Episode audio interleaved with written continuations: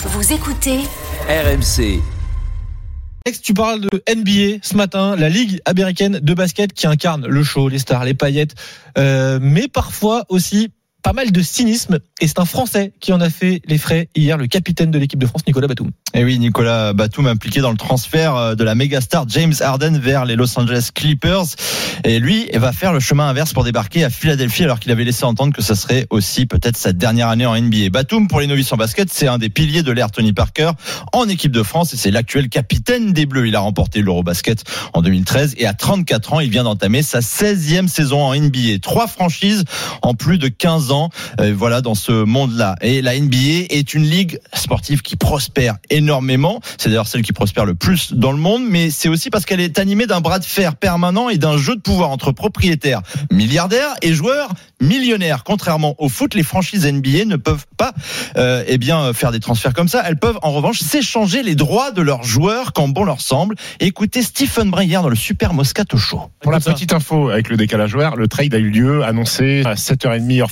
Donc Nico Batum était déjà en train de dormir et il s'est réveillé il y a une heure euh, et il a appris qu'il était euh, transféré. Ah, on l'a su, on l'a su avant lui, nous. Nous, ah, en France, on l'a su avant lui. Ouais, ouais, il a su quand le camion de déménagement, le mec sonne à la porte. C'est dingue.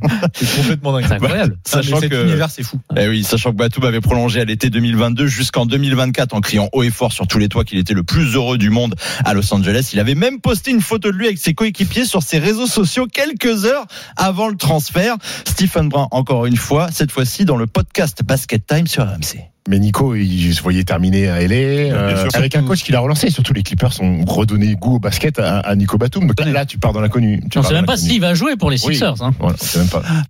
Ah oui, la dure loi du marché en NBA. Il est possible que Nicolas Batum ne joue jamais pour Philadelphie et soit même envoyé dans une autre équipe encore. Ouais, c'est c'est- c'est assez impressionnant. On se rappelle aussi qu'il y a des joueurs qui avaient entendu, qui avaient appris leur, euh, leur transfert.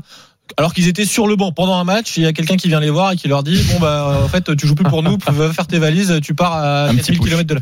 Bon, c'est le, le monde de la NBA, on l'a bien compris euh, Alex, c'est la fin d'une aventure à, à Los Angeles et c'est assez triste pour pour Batum mais la NBA c'est donc aussi ça, pas de sentiments dans les affaires. Oui, on n'est pas là pour plaindre hein, l'ailier français. D'ailleurs, ce rapport à l'argent derrière les sentiments a été évoqué par Fred Weiss dans Basket Time. Euh, certaines personnes sur Twitter, toujours euh, bien intentionnées, ont dit euh, pour un pauvre, un pauvre millionnaire, qui va devoir déménager. Mais tout est relatif. C'est pas parce que t'es millionnaire Oui, mais, que, mais, que, que t'as pas le droit d'être heureux. Et, On est d'accord que c'est pas un drame. hein. C'est pas- un drame en soi. c'est les règles du jeu. Mais, c'est relou.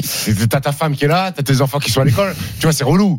Et même si Nicolas Batum a amassé près de 200 millions de dollars en carrière, ça reste un être humain, comme le dit Pierre Dorian. Ce n'est pas un drame, mais au basket, on ne rebondit pas forcément toujours. Ouais, c'est pas forcément simple à, à vivre pour Nico Batum qui semblait euh, se, se, se plaire en tout cas à Los Angeles. Si je peux juste rajouter sur les, les sentiments qu'il y a derrière tout cet Mm. argent, euh, on, on rappelle qu'il y a un joueur NBA, il tient le record, il a été transféré, enfin échangé 11 fois.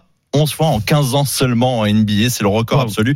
Et un joueur, même en 2003, avait été échangé contre une somme d'argent qui a été ensuite réinvestie dans une photocopieuse. Comme quoi, euh, les franchises, elles font ce qu'elles veulent avec les joueurs. Après voilà, c'est aussi Très ça- photocopieuse quand même. Ouais. Belle photocopieuse. C'est aussi pour ça qu'il y a des salaires très élevés en NBA. Ça fait partie du business. Ouais. On sait que euh, bah, du La jour au lendemain, je pas. partir à tout moment. Quoi. Exactement. Je sais pas si Alex Estelle, euh, vous vous accepteriez d'être payé beaucoup plus pour euh, du jour au lendemain pouvoir euh, aller bosser à, à l'autre bout de Ah, la tu me France. payes 200 millions, euh, je pars à Marseille quand tu veux. hein.